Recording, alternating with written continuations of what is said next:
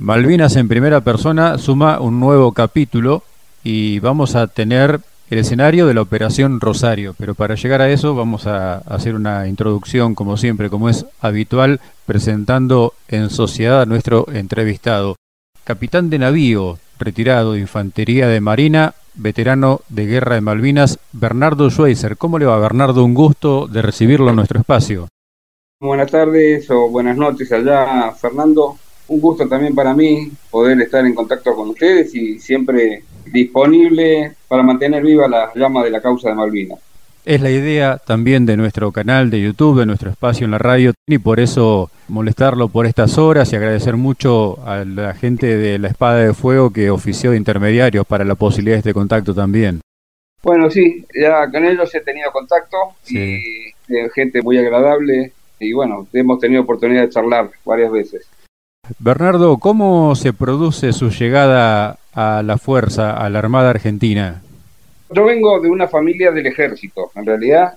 Lo mío es algo diferente porque mi padre, mis dos abuelos, mis hermanos, todos del ejército y del arma de caballería. Pero yo creo que decidí cambiar el rumbo con un espíritu más de aventura y de buscar otros horizontes. Entré a la Marina inicialmente queriendo ser aviador naval, pero después, mientras cursaba la escuela naval y, ya empecé a entender lo que era la Marina en sí y todas sus opciones de las ramas que tiene la Marina, elegí ser infante de Marina. Creo que, bueno, ahí me tiró un poco la sangre para el lado del combate terrestre. Así que así fue que comencé.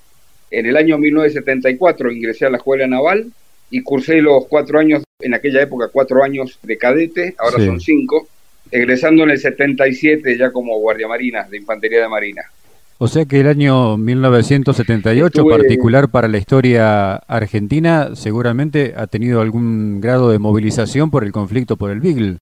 Sí, a fines del 77 inclusive y 78 fuimos movilizados mi primer destino fue el batallón de infantería de marina número 2, que estaba en baterías, en la base naval de infantería marina baterías en Puerto Belgrano. Sí. Y cuando me bajé de la fragata, junto con dos compañeros de promoción, nos destinaron a ese batallón, así que en vez de ir al asiento natural, a las instalaciones del batallón 2, que estaba en Puerto Belgrano, directamente en avión fuimos a parar a Tierra del Fuego eh, estaba movilizado el batallón completo ahí en límite en la frontera con Chile. Y ahí estuvimos casi tres meses hasta que regresamos al continente. Bien. Y después en el 78, al año siguiente, ya así, otra vez movilizado, pero fue una situación un poco más complicada. Fue que intervino el cardenal Zamoré para evitar que entráramos en guerra. Así que sí, ya, ya en esa época empezamos a movernos y a estar en contacto directo con la parte operativa. Esos despliegues, esas movilizaciones, ¿han sumado también en cuanto a experiencia para la formación como oficial? Sí, claro. Bueno, eh, al egresar, para que te hagas una idea, yo tenía en aquella época 20 años. Cumplí 21 en mayo. Y cuando llegué al batallón me asignaron el puesto de jefe de sección de tiradores y tuve a cargo una sección de infantes de marina de 35 hombres eran todos más grandes que yo, los soldados de en aquella época hacían la conscripción con 21 años, así que realmente sí, me tuve que foguear con el apoyo de los suboficiales que estaban conmigo, realmente excelentes profesionales, aprendí mucho de ellos, uno cuando egresa está hasta por cuatro años más en etapa de formación, así se dice en la Marina. Eso significa que en algunos casos te pueden perdonar algún error, alguna falla, porque entienden que uno está ganando experiencia y sigue aprendiendo, ¿no? Claro. Pero bueno, tuve esa suerte. Estuve dos años destinado en ese batallón y ya me presenté voluntario para hacer el curso de comandos anfibios en el 79. Tuve que rendir pruebas físicas, médicas, bueno, exámenes médicos y una prueba también de preparación técnica profesional y entonces logré ser designado como cursante del curso de comandos anfibios que dura un año. Y es algo realmente para mí fue muy meritorio porque solamente dos oficiales lo hacen por año, dos oficiales de la Infantería Marina hacen ese curso. Y nos presentamos en aquella época 10. Entonces ahí empecé a tratar de hacer mi carrera en base a, al esfuerzo ¿no? que significaba lo que cada uno eligió, en el caso mío, pertenecer a las fuerzas especiales. Claro. Cuénteme, Bernardo, acerca de la agrupación de comandos anfibios. Formación, preparación, objetivos, armamento, ¿cómo es la historia? Bueno, los comandos anfibios somos fuerzas especiales. Nuestra forma de combatir, a diferencia de las tropas convencionales, así las llamamos, sí. nosotros trabajamos u operamos infiltrados en la profundidad del dispositivo enemigo. Es como que no vamos a la línea de contacto, sino que por medio subrepticio o medio que puede ser paracaidismo, puede ser por mar, puede ser buceando, lanzados desde un submarino. Nosotros llegamos a donde el enemigo tiene su retaguardia, que se supone que está un poco más relajado, y ahí desarrollamos tareas típicas de comando, que son emboscadas, golpe de mano, obtener información del enemigo y pasarla a nuestros mandos. Nos preparamos durante un año para eso y eso significa que todos los comandos anfibios básicamente tienen que ser buzos, tenemos que ser paracaidistas, hacemos el curso de reconocimiento anfibio, que es un curso para obtener información, donde uno aprende a sacar fotos, a observar y analizar armas y dispositivos de enemigos para poder a su vez luego informar. Y también el curso de comandos, que el curso de comandos es el curso que realiza el ejército, es un curso conjunto que lo hace para las tres fuerzas, muy exigente, es el curso más exigente de las Fuerzas Armadas, vendría a ser el paralelo a las boinas verdes, Estados Unidos o algo así, y ese curso, bueno, dura tres meses, que es parte del año que nosotros hacemos el curso de comando anfibio. Bien. Al cumplir con estos cuatro cursos que dije, uno ya se recibe como comando anfibio, recibe la boina y todos los atributos, los distintivos, y a partir de ahí pertenece a esta unidad de combate de tropas especiales. Es una unidad independiente, digamos, no corresponden ustedes a ningún batallón, sino que es una unidad independiente. Es una unidad que la dependencia ha ido variando. En alguna época dependió directamente del comando de la Infantería Marina. En otras épocas dependía de unidades de primera clase, como ser la Brigada de Infantería Marina en su momento, sí. o actualmente depende de la Fuerza de Apoyo Anfibio, que mm. también es una unidad que está un nivel más abajo que el comando de la Infantería Marina. Pero nosotros no trabajamos con batallones ni con organizaciones convencionales. Bien, hablemos del fin de 1981, principios de 1982. ¿Cuál era su situación en cuanto a la fuerza? Eh, ¿Estaba destinado ahí en la agrupación? ¿Estaba en actividad? ¿Estaba de licencia? ¿Cómo le llega toda la historia de la Operación Rosario a su persona y a su cargo de oficial?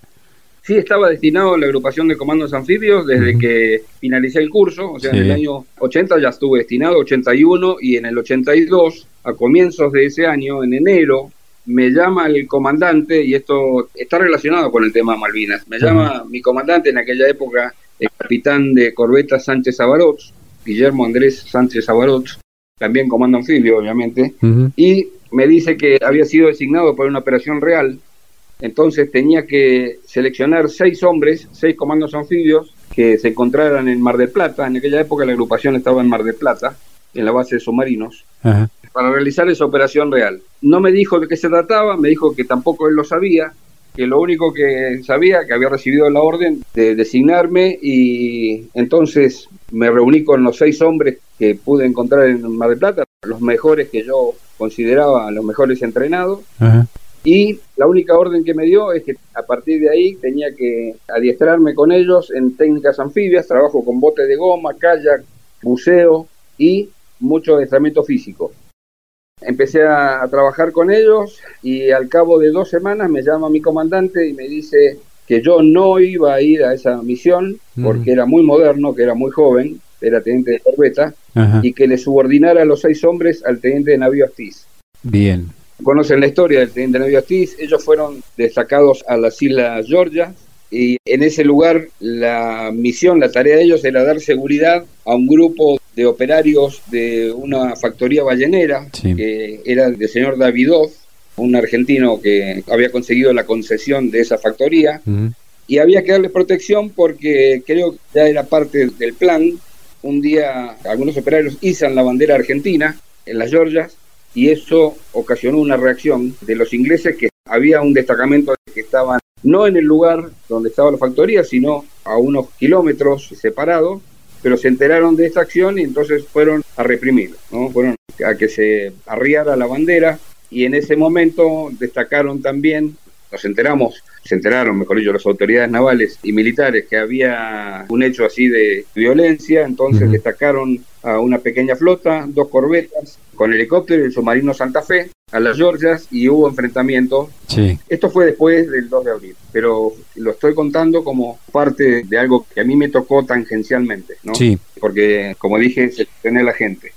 Y bueno, y ellos finalmente también entraron en combate y ahí murieron dos marineros de infantería marina y terminaron entregando la plaza, terminaron entregando las Georgias, ¿no? el teniente Astiz con su gente. Eso fue lo que me pasó en enero.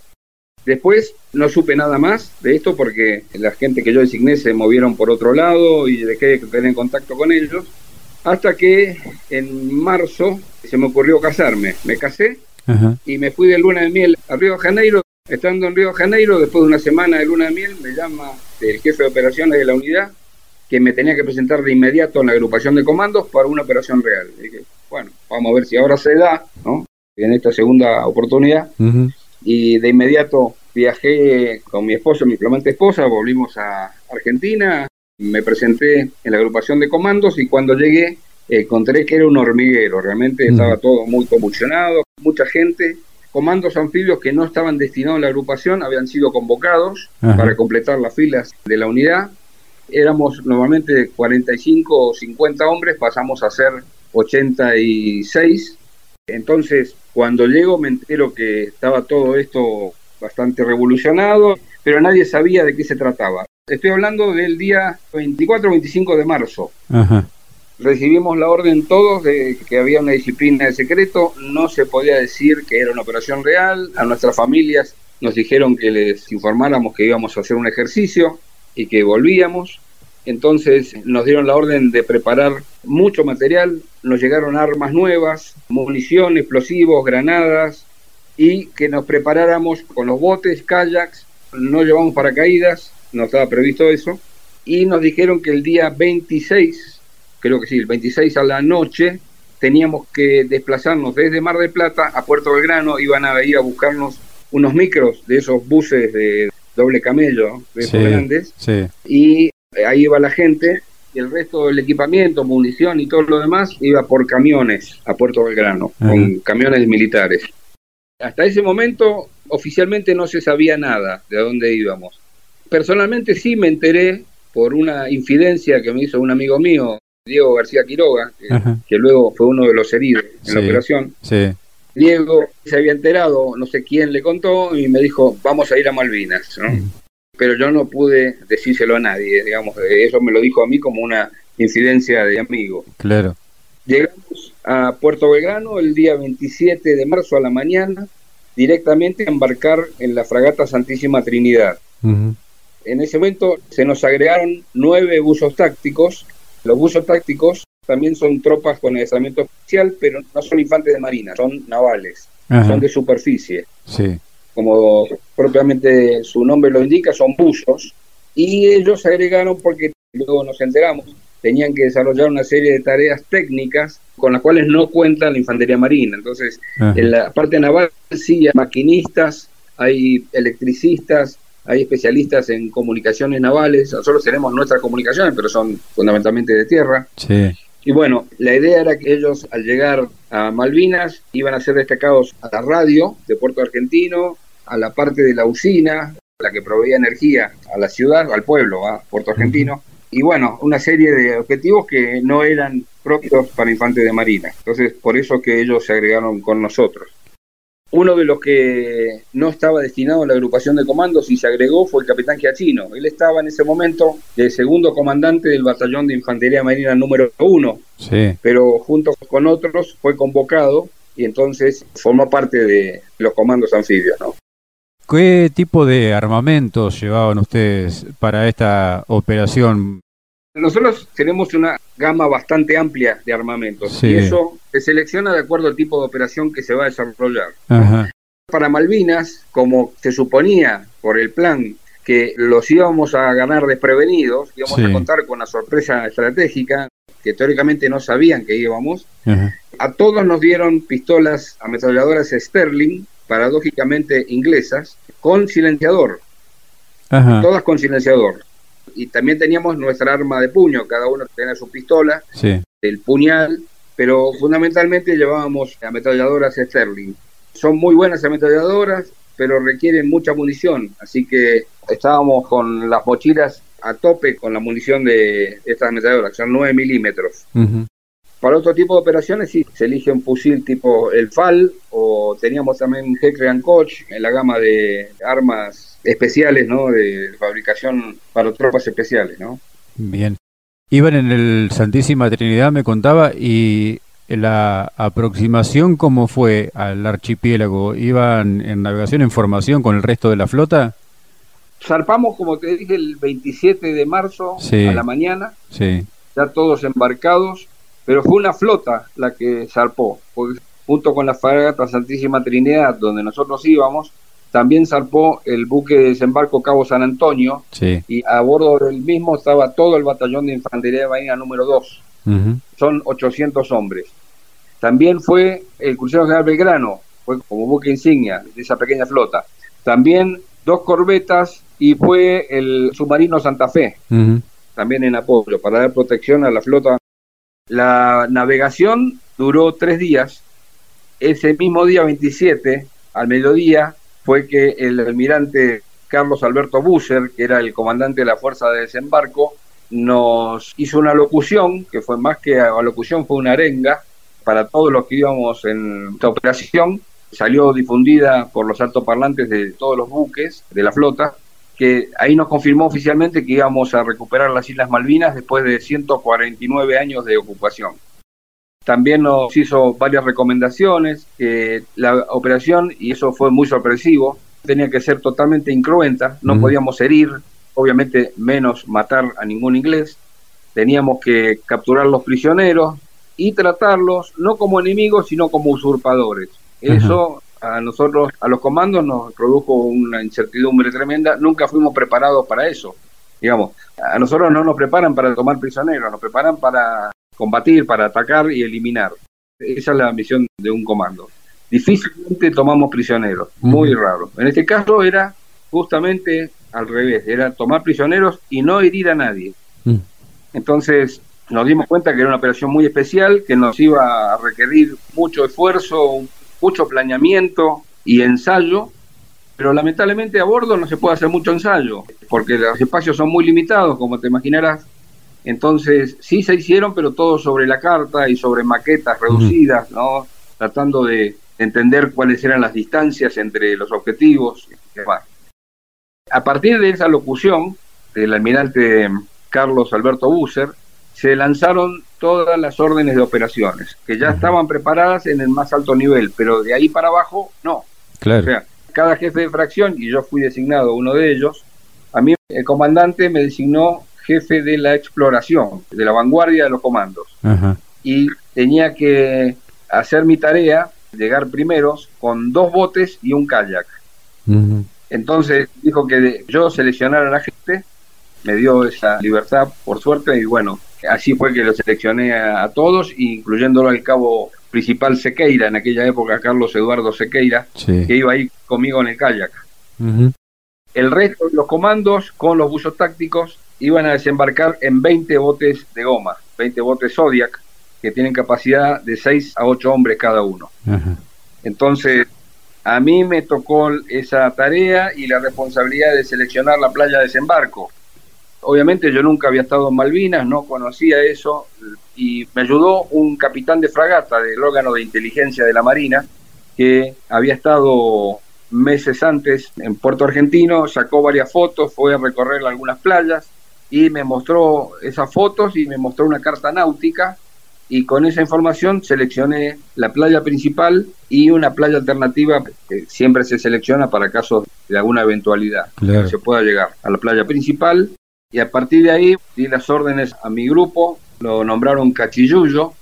Cachillullo es el nombre de las algas que hay ahí que realmente nos provocaba un dolor de cabeza porque se enredaban en las hélices de los motores fuera de borda de los botes y eso ocasionó que yo eligiese lanzarme remando con el kayak antes de lo que tenía previsto, un poco más alejado de la playa. La fragata en la noche del día primero de abril fondió a unas seis millas, millas náuticas de la costa, que es como decir que estaban a unos 11 kilómetros. Y desde ahí, nosotros con los botes, inicialmente llevando a la rastra al kayak, nos lanzamos hacia la costa. La navegación se prolongó más de lo que esperábamos por el tema de los cachillullos. Cada 150 metros, 200 metros teníamos que parar, sacar el motor fuera de borda, sacarlo a superficie, la hélice y cortar las algas que se habían enredado en las hélices. Eso me ocasionó una demora de casi 40 minutos, más de lo que tenía planeado. Entonces tomé la decisión de, junto con Sequeira, pasamos al kayak y de ahí remando fue mucho más fácil. Remamos unos 4 kilómetros hasta llegar a la costa. Y detrás quedaron los, dos botes que seguían en el mismo rumbo, pero bueno, más lentos, ¿no? Llegamos a la costa a unos 500 metros, vi unas luces en la playa y había unos vehículos pasando muy cerca de la costa, creo que estaban patrullando la playa. Entonces decidí no ir a la playa seleccionada, cambié el rumbo alejándome de donde estaban los ingleses y me fui a la playa alternativa, a otra playa, que estaba a un kilómetro de esa aproximadamente. Era una noche muy oscura, hasta que de pronto sale una luna llena que casi me impidió usar el visor nocturno. Yo tenía para poder orientarme un visor nocturno, pero me sirvió de poco, de muy poco porque, como te digo, teníamos la luna de frente encima. Así encontré una playa que era la mitad de las dimensiones de la otra playa. Hay que considerar que para que desembarquen 22 botes, la playa tiene que tener aproximadamente unos 400, 500 metros y llegamos a una de 200 metros. Pero aún así sirvió y pudimos cumplir con lo que teníamos que hacer. ¿no? Bernardo, le interrumpo un momentito porque eh, uno se imagina en bote navegando en la zona de Malvinas, todo bárbaro, pero en un kayak, ¿cómo fue la navegación en un kayak en la zona inmediata a Malvinas? Bueno, eh, es la forma más subrepticia, más oculta que uno puede navegar. No hace nada de ruido, obviamente, son kayaks especiales para uso militar de fabricación alemana, marca Kipler, para dos personas. Uno va adelante y el otro detrás y hay espacio para poner las mochilas, ¿no? Llevamos el armamento, estábamos con el uniforme, obviamente de verde, de tela, pero arriba todos teníamos un traje de buceo, de buceo seco, no el de pene, sino uno que tiene muy ajustadas las muñecas, el cuello, y la parte de los pies para que no entre agua. Y con eso preveíamos que si alguien se caía al agua, en esas aguas que son muy frías, se podía salvar o tenía más posibilidades de salvarse que de morir congelado. Claro. Entonces llevábamos ese traje que después cuando llegamos a la playa nos lo quitamos todos para cumplir con la operación. Quedamos con los uniformes que teníamos debajo. Bien. El trabajo con el kayak fue para mí eh, lo ideal. Ya teníamos entrenamiento de, de usar los kayaks, cómo prever cualquier tipo de contingencia, que se dé vuelta, que nos agarre una ola, y lo teníamos muy claro. Bien. Entonces no, no hubo ningún problema, llegamos rapidísimo, pues, tratando de recuperar el tiempo que habíamos perdido por los cachillullos. Claro. Lo dejo seguir con el relato, perdón por la interrupción, pero me llamaba poderosamente la atención el tema del kayak. Bueno, esos kayaks, para que se imaginen, son unos kayaks que se desarman por completo y queda desarmado en dos bolsas que tienen aproximadamente un metro y medio de alto y son unos cilindros de unos 40 centímetros de diámetro. En una bolsa va toda el armazón del kayak, que es de una madera muy liviana, tipo madera terciada. Eso se forma del esqueleto del kayak y en la otra bolsa lleva una funda de tela engomada que va cubriendo todo ese esqueleto y le da la forma concreta del kayak. Claro son buenísimos esos kayaks, realmente fueron ideados también para poder sacarlos de las escotillas de los submarinos, ¿no? Tienen una medida justa. Claro. Bueno, llegamos a la costa con Sequeira, en el momento que vimos que, bueno, no había ingleses, afortunadamente, en esa playa, pero cuando yo estaba llamando a los otros dos botes que venían detrás nuestros, los llamaba con una linterna ciega, con luz, ¿no? Sí. Yo para que fueran a la playa, vimos que desde Puerto Argentino, que en aquella época todavía no tenía ese nombre, era Puerto Stanley, sale una bengala, una bengala roja iluminando el cielo y yo lo tomé como una señal de que ya sabían que estábamos en tierra, como una alerta, ¿no? De todos modos, no tuvimos contacto con ingleses, llegaron los dos botes de mi equipo, eh, los desplegué en una formación semicircular en la playa para que dieran seguridad hacia afuera, hacia el terreno interior, y de espaldas al mar. Y después, con la misma linterna, llamé a los 20 botes restantes que llegaron como una media hora después.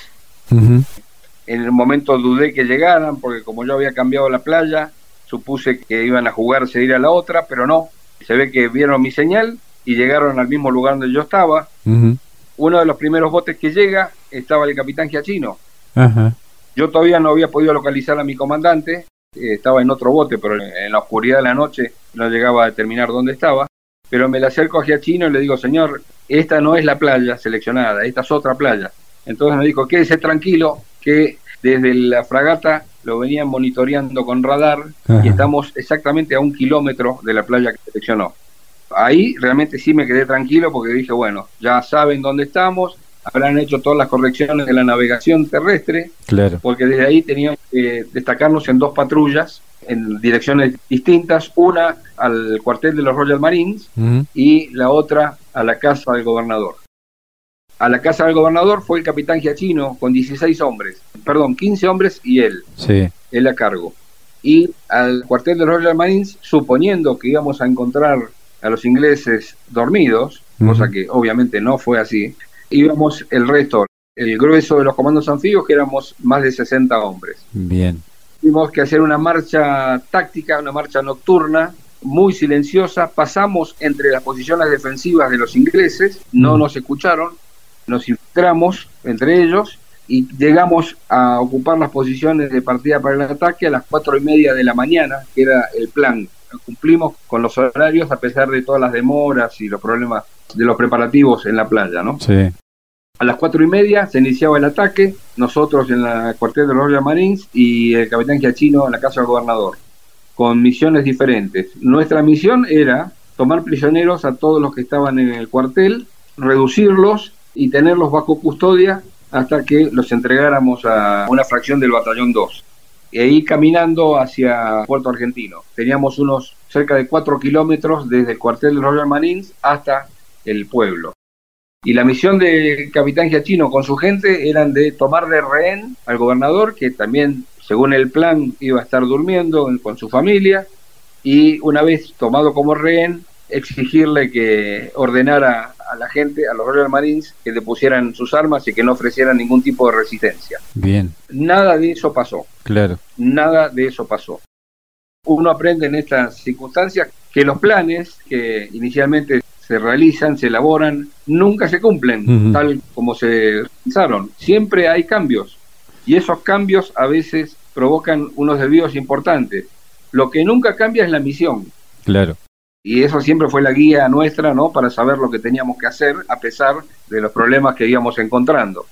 Yo me enteré personalmente que no íbamos a encontrar dormidos a los ingleses, o sea que iban a estar alertados y desplegados, el primero de abril, antes de desembarcar, en un momento de descanso que estuve a bordo de la fragata, salgo a la cubierta con una radio chiquita, tipo espica, de esas que había en aquella época, y justo enganché la radio Colonia de Uruguay.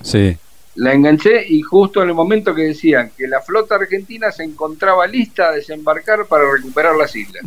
Entonces dije, pues, si los uruguayos saben esto, claro. obviamente lo sabe todo el mundo los primeros que lo saben son los ingleses. O sea que íbamos a encontrar resistencia segura. Digamos que por la forma de combatir de los ingleses, que son profesionales, no se iban a entregar fácil. En el ámbito militar siempre se habla de que hay distintos tipos de rendiciones, ¿no? La rendición más deshonrosa es donde no se dispara ningún tiro. Claro. Y una rendición honrosa es donde se hace resistencia, ¿no? Se ofrece resistencia hasta que la lógica dice no tiene sentido morir en estas circunstancias y como dijeron ellos, ya volveremos y seremos más. Parafraseando a, a, cuando dijo volveré y seré millones en la Segunda Guerra. ¿no? Pero bueno, así pasó Nosotros atacamos a las cuatro y media el cuartel de Royal Marín, no encontramos a nadie, a nadie, estaba totalmente vacío. En ese momento el comandante nos alertó, dijo, cuidado que puede ser que nos hagan una contraemboscada, o sea, que nos hayan dejado entrar claro. para golpearnos una vez que estamos adentro. Entonces nos ordenó ocupar posiciones defensivas en todo el perímetro del cuartel y de pronto empezamos a escuchar los tiroteos de la casa del gobernador. Como era noche cerrada, tú sabes que los ruidos a la noche se escuchan desde mucha distancia. Sí, bueno, claro. Estaban a cuatro kilómetros, pero se escuchaba una balacera tremenda. Los oficiales nos reunimos, hablamos con el comandante, ¿qué hacíamos? Pues nosotros queríamos ir en apoyo ¿no? del capitán Giachino a combatir, pero nos ordenó que permaneciéramos todos ahí hasta que eh, empezara a amanecer. Con las primeras luces, hacer un reconocimiento de que realmente no estaban los ingleses eh, esperándonos y eso fue lo que hicimos. Aproximadamente a las 6 de la mañana, 6 y 15, con las primeras luces, nos encolumnamos todos y empezamos a marchar hacia la casa del gobernador. Hay un camino que une el cuartel de los Royal Marines con la casa del gobernador que va por la costa. En ese camino, mientras avanzábamos, se nos fueron entregando, se rindieron ingleses que estaban en posiciones defensivas. Directamente sacaban la bandera blanca y se nos entregaban, entonces les sacábamos las armas y los incorporábamos atrás de la columna que fueran marchando con nosotros con custodias que pusimos, ¿no? En ese momento nosotros no tuvimos enfrentamiento con ellos, pero una fracción nuestra que se desprendió por uno de los flancos mientras avanzábamos hacia la casa del gobernador, por el flanco derecho, contrario a donde está el mar, que eran 12 hombres, avanzaron y sí, ellos entraron en combate, encontraron resistencia con unos ingleses que resultaron ser de la reserva de los Royal Marines. No eran soldados militares, eran civiles armados que habían recibido adiestramiento por parte de los Royal Marines, como una reserva. Nosotros continuamos avanzando. Cuando llegamos a la casa del gobernador, que hasta ese momento todavía había disparos, cesaron los fuegos y levantaron la bandera blanca de rendición, los ingleses. Llegamos, lo vimos ya en tierra y en un charco de sangre el capitán Giachino, al lado de él el teniente García Quiroga, que estaba herido, y a unos metros, dos, tres metros, el cabo primero enfermero Ernesto Urbina. No sabíamos qué había pasado, nos enteramos obviamente por todos los comentarios de cómo había sido el combate que ellos tuvieron que librar. Fue algo muy intenso. En la casa del gobernador había más de 20 Royal Marines parapetados en el segundo piso de la casa, tiraban desde las ventanas y detrás de las columnas y nuestra gente no tenía mayor cubierta que una ligustrina y un cerco de madera. En realidad la cubierta era la noche, pero cuando empezó a amanecer tuvieron que abandonar la cubierta pues ya no servía, los empezaron a identificar y ya los disparos iban mucho más apuntados. Claro. Uno de los problemas fue que los ingleses tiraban hasta con lanzacohetes, realmente fue una balacera fuerte, muy intensa, y del lado nuestro teníamos la ametralladora con silenciador. Entonces, te podrás imaginar que el efecto psicológico que tiene un arma en la guerra, nosotros no contábamos con eso y encima teníamos la orden de no herir a nadie. Claro. Entonces, eh, la gente nuestra tiraba a la parte de arriba de las ventanas, tratando de provocar que se agacharan. Sí. Pero esta gente ni siquiera escuchaba los disparos. Fue muy difícil, muy difícil mantener esa situación hasta que el capitán Giachino, y esto fue lo que me contaron a mí, yo no estuve en ese momento, el capitán Giachino, que como dije estaba parapetado detrás de unas matas, toma la decisión de salir de su cubierta y avanzar hacia la casa del gobernador porque él tenía que cumplir la misión, tenía que de alguna forma llegar al gobernador. Y entonces salta de su posición a cubierto, empieza a correr, había un patio interno entre la zona de las ligustrinas y la casa del gobernador, y corriendo por el patio de golpe una ametralladora pesada que estaba a un flanco empieza a tirar. en ese momento no había tirado, no se había mostrado el tirador, seguro que estaba esperando esta reacción. Mm. Y al capitán Giachino le pegan dos impactos de bala, uno en una costilla. Si bien nosotros teníamos chalecos antibalas, pero los chalecos eran para calibre 9 milímetros, no, eran para una ametralladora pesada, de un calibre 762. Sí. Le perfora el chaleco, le dan en las costillas y otro en la ingle y el de la ingle fue el que provocó que se desangrara y entrara en coma. Posteriormente falleció. Sí. Inmediatamente detrás de él salta el teniente García Quiroga. El teniente García Quiroga tenía la tarea fundamental de ser el interlocutor con el gobernador. Hablaba muy bien inglés, habla muy bien inglés, Diego García Quiroga, y él no podía separarse de Giachino. Entonces saltó detrás de él y a él también lo hirieron. Le pegan en un brazo y le pegan en una cortapluma multiuso que yo le había prestado y me la destrozó, el proyectil, que le salvó la vida, porque fue en el pecho. Y el cabo primero Urbina, hasta ese momento él estaba cubierto, él no se había movido, pero vio que sus dos jefes estaban heridos en tierra y realmente él comete un acto muy heroico, que yo siempre lo digo que ella fue el sargento Cabral de Malvinas, que él, eh, sabiendo que iba a ser herido, trata de llegar a sus jefes para darle la asistencia sanitaria, él era enfermero. Sí. Entonces salta, llega hasta donde está García Quiroga, ahí lo hieren y queda en el piso él también, nunca puede llegar hasta Giachino, que está un poco más alejado. Cuando llega a Diego García Quiroga, le inyecta una inyección de morfina y él se autoinyecta morfina y se quedan esperando el desenlace de todo el combate. Cuando nosotros llegamos fue que nos encontramos en esa situación. Estaban los tres tirados, el capitán Giachino ya grave, ya en coma, que prácticamente inconsciente, y los otros dos sí estaban conscientes, heridas de menor gravedad. Sí, sí. Se rindieron los ingleses y ahí ustedes habrán podido ver las fotos y los estamos custodiando a grupos de ingleses con los brazos en alto.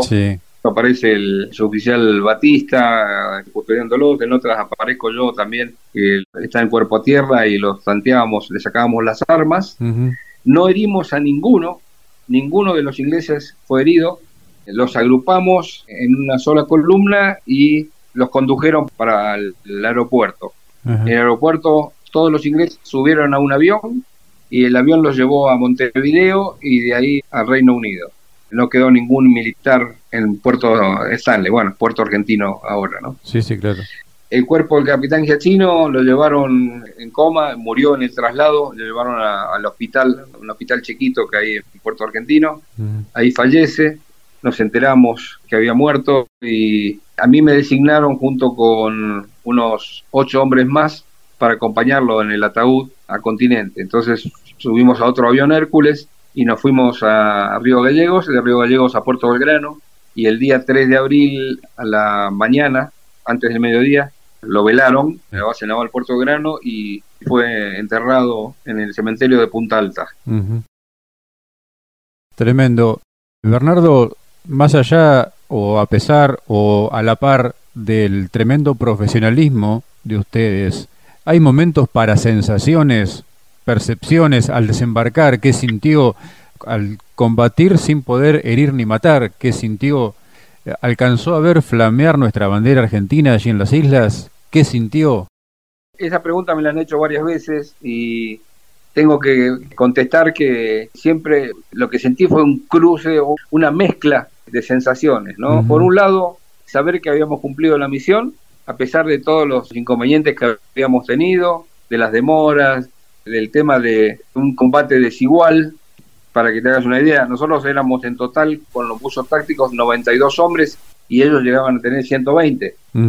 Y el tipo de armas nuestras, en realidad, sí fue una situación circunstancial de que fueron pensadas para una operación diferente, pero cuando tuvimos que enfrentarnos estuvimos en inferioridad de condiciones no podíamos responder ni siquiera contar con disuasión porque no hacíamos ruido, eran muy silenciosas. Entonces, sí, por un lado estaba contento y feliz y sabía que había participado de una operación que iba a marcar un hito en la historia de nuestro país. Y por otro lado, la bronca, la tristeza de haber perdido al capitán Giachino, que era un jefe muy querido nuestro, un líder, una persona realmente con una capacidad profesional y personal que lo destacaba de todos. Él siempre era uno de esos líderes que arrastraba gente, él siempre primero, y así murió. Claro. Siempre primero y daba el ejemplo, y los demás lo seguíamos, obviamente, porque si él lo hacía, como nosotros nos íbamos a quedar atrás, rezagados. Entonces también esa sensación, sí, cuando se llevaron a los ingleses formados ya prisioneros, nosotros izamos nuestra bandera argentina enfrente de la casa del gobernador. Hay algunas fotos por ahí. Formamos los comandos en la formación típica militar y izamos la bandera, cantamos el himno y realmente eso nos llenó de, emoción. Es muy difícil explicar eso, ¿no? Porque, mm. ya te digo, una mezcla de adrenalina, empezábamos a relajarnos, pero con todas las sensaciones de amargura y, de felicidad también, por otro lado, ¿no? Claro. Me decía que regresó inmediatamente al continente. ¿En algún momento se pensó en la posibilidad de que la agrupación de comandos anfibios vuelva al archipiélago cuando habían comenzado las acciones? Bueno, sí, sí, sí. De hecho, llegamos a Mar del Plata, creo que ya el día 4 de abril estábamos todos de vuelta en la unidad y con nuestras familias. Fuimos convocados de vuelta el 8 de abril en la agrupación. Eh, en esa época me acuerdo que era Semana Santa y a 10 hombres, 10 de nuestros suboficiales, los designaron a volver a Malvinas de inmediato porque se iban a agregar a la agrupación de ingenieros anfibios con la tarea de instalar campos minados y trampas explosivas, ya en la idea de preparar la defensa. ¿no? Se fueron esos 10 hombres, Resulta que después, en la historia de todo lo que sucedió, nunca se agregaron a los ingenieros y sí cumplieron misiones de comando. Cuando desembarcaron los ingleses en San Carlos, ellos llegaron a San Carlos, tomaron fotos, información, en el repliegue hacia Puerto Argentino fueron detectados, entraron en combate, tres de esos diez hombres fueron heridos y los tomaron prisioneros y los otros regresaron a las propias líneas. Sí. El resto de los comandos, la agrupación, como te dije antes, ya reducidos, porque los que habían sido convocados volvieron a sus unidades de origen, quedamos solamente 35 comandos, nos llevaron a las instalaciones del Batallón de Infantería de Marina número 4 en Río Gallegos, en aquella época, ahora está en Ushuaia, el BIN 4, y ahí estuvimos en secreto, no podíamos decir a nadie dónde estábamos, y nos entrenamos para una posible emisión. De pronto nos dijeron que nos teníamos que preparar, que íbamos a ir a Malvinas todos, y esto estoy hablando de comienzos de junio. Ya, digamos, se habían desarrollado muchas acciones. Los únicos que desempeñaban misiones de comando fueron la compañía de comando 601 y la 602 del ejército, una a cargo del mayor Castañeto y otra a cargo del mayor Rico pero los comandos anfibios nos tenían reservados para una operación distinta.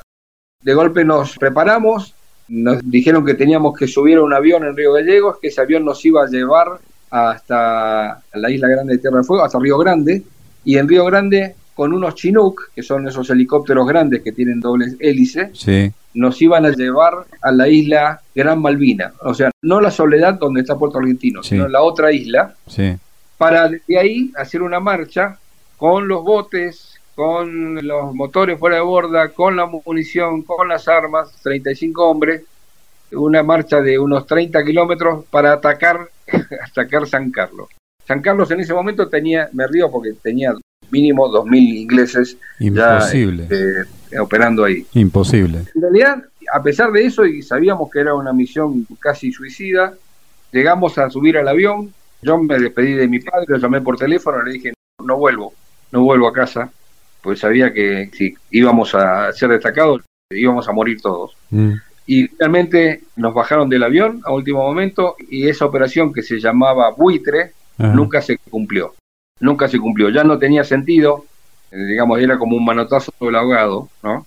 Y creo que lo que quería la Marina era ponernos a nosotros también en funcionamiento, igual que lo que había hecho el ejército, pero bueno, nosotros nos tenían reservados para otro tipo de operación y esa operación obviamente no era la ideal. Mencionó a su padre, mencionó a su familia. Primero, nos decía del estado militar de varios de los integrantes de su familia.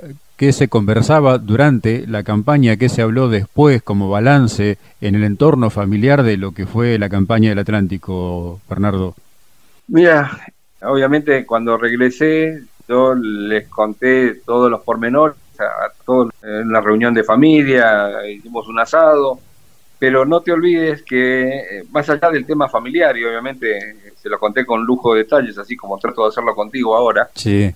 hubo una campaña de desmalvinización incluso dentro de la fuerza. A nosotros nos prohibieron hablar de Malvinas por varios años, por varios años, cosa que fue realmente incomprensible porque todos sabíamos que de ahí, de esa experiencia, había que sacar enseñanzas, ¿no? Y había que transmitirlas. Hubo una sola reacción positiva que yo recuerdo en el año 83, al año siguiente, en la Infantería Marina nos ordenaron a los comandos anfibios que entrenáramos a los egresados de los institutos de formación infantes de Marina, o sea, los oficiales de infantes de Marina y los suboficiales, que eran aproximadamente entre 80 y 100, que los entrenáramos con una especie de curso de comando, sin llegar a ser el curso de comandos, sin llegar a ser tan exigente, que ellos aprendiesen todas las tácticas que nosotros habíamos empleado y eso fue realmente bueno. Pero duró muy poco, duró un solo año y hubieron muchas críticas dentro de la fuerza, que no eran voluntarios, ellos no habían elegido ser comando, y bueno, te imaginarás que a partir de ahí nosotros tratamos de proteger nuestro prestigio claro. y seguimos con nuestra idiosincrasia, ¿no? que es lo que nosotros elegimos voluntariamente. O sea que a pesar de ser fuerzas especiales, le cupo lo que a muchos cuadros combatientes al regreso, en cuanto al ninguneo, me decía literalmente que les prohibieron hablar. totalmente, totalmente.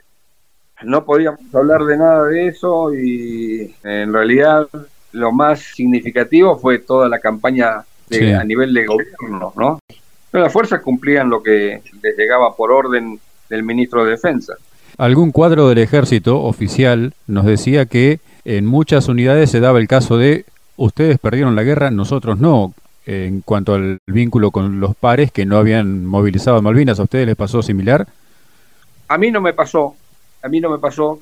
Yo creo que a algunos puede ser que les haya pasado, pero los comandos anfibios siempre nos hemos mantenido agrupados y hay que ser muy loco para, ir a decirle a un comando anfibio que perdieron la guerra. Yo creo que no puede pensar salir entero después de una discusión, ¿no? Me imagino. El 14 de junio, ¿qué pensó? ¿Qué sintió? Bueno, una gran decepción, una frustración, impotencia. Sabíamos que era una oportunidad que habíamos perdido, pero también a lo largo de todo el desarrollo de, la defensa de Puerto Argentino había mucha información. Eh, sabíamos que los norteamericanos habían colaborado con los ingleses, que Chile también había colaborado. Y es muy difícil sostener una guerra contra tres enemigos, ¿no? Donde dos de ellos son potencias mundiales mm. y los chilenos que nos tenían permanentemente controlados y vigilados. Entonces, ¿qué se puede pedir?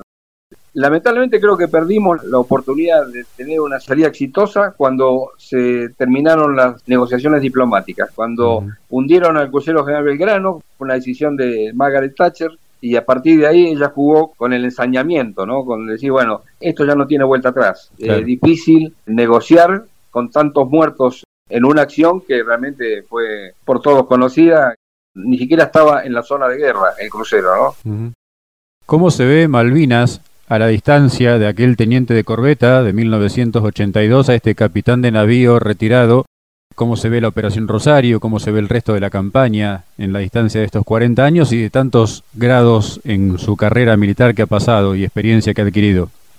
Bueno, mira, yo tengo varios libros que he leído de Malvinas, algunos escritos por argentinos, otros por ingleses, tratando de entender lo que yo no conocía, porque yo era teniente de corbeta, como te dije, era un oficial moderno, no tenía acceso a mucha información, entonces me costaba entender el porqué de algunas situaciones u órdenes que se dieron. Y a medida que fui leyendo y entendiendo, creo que inicialmente la operación Rosario fue exitosa por el lado Clamires.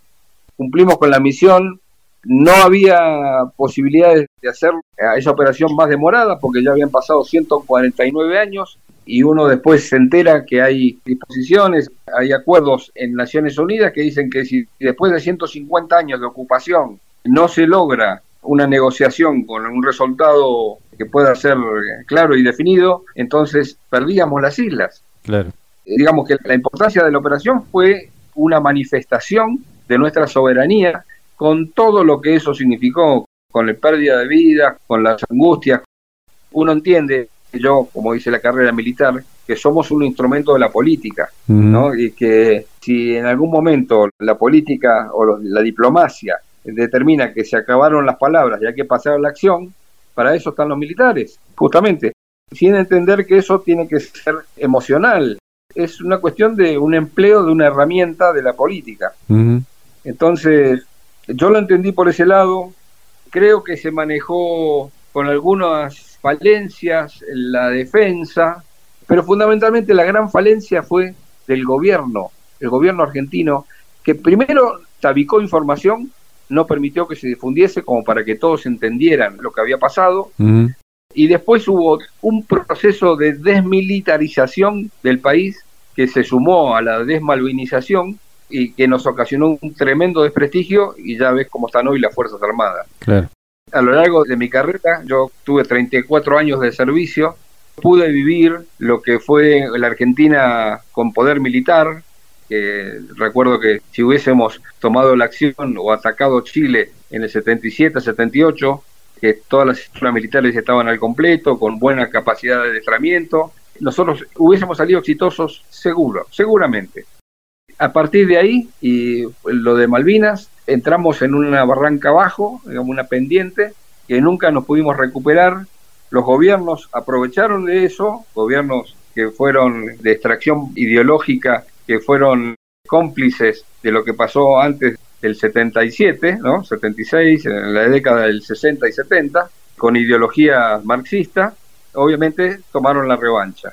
Hoy día tenemos más de 1.500 presos políticos, nadie habla de eso y hay gente que tiene más de 80 años de edad y están en cárceles comunes. Y esa es una demostración de lo que te estoy diciendo. No es que se me ocurra a mí, sino que son casos concretos de gente que la han ajusticiado porque han cumplido órdenes. Simplemente cumplieron órdenes.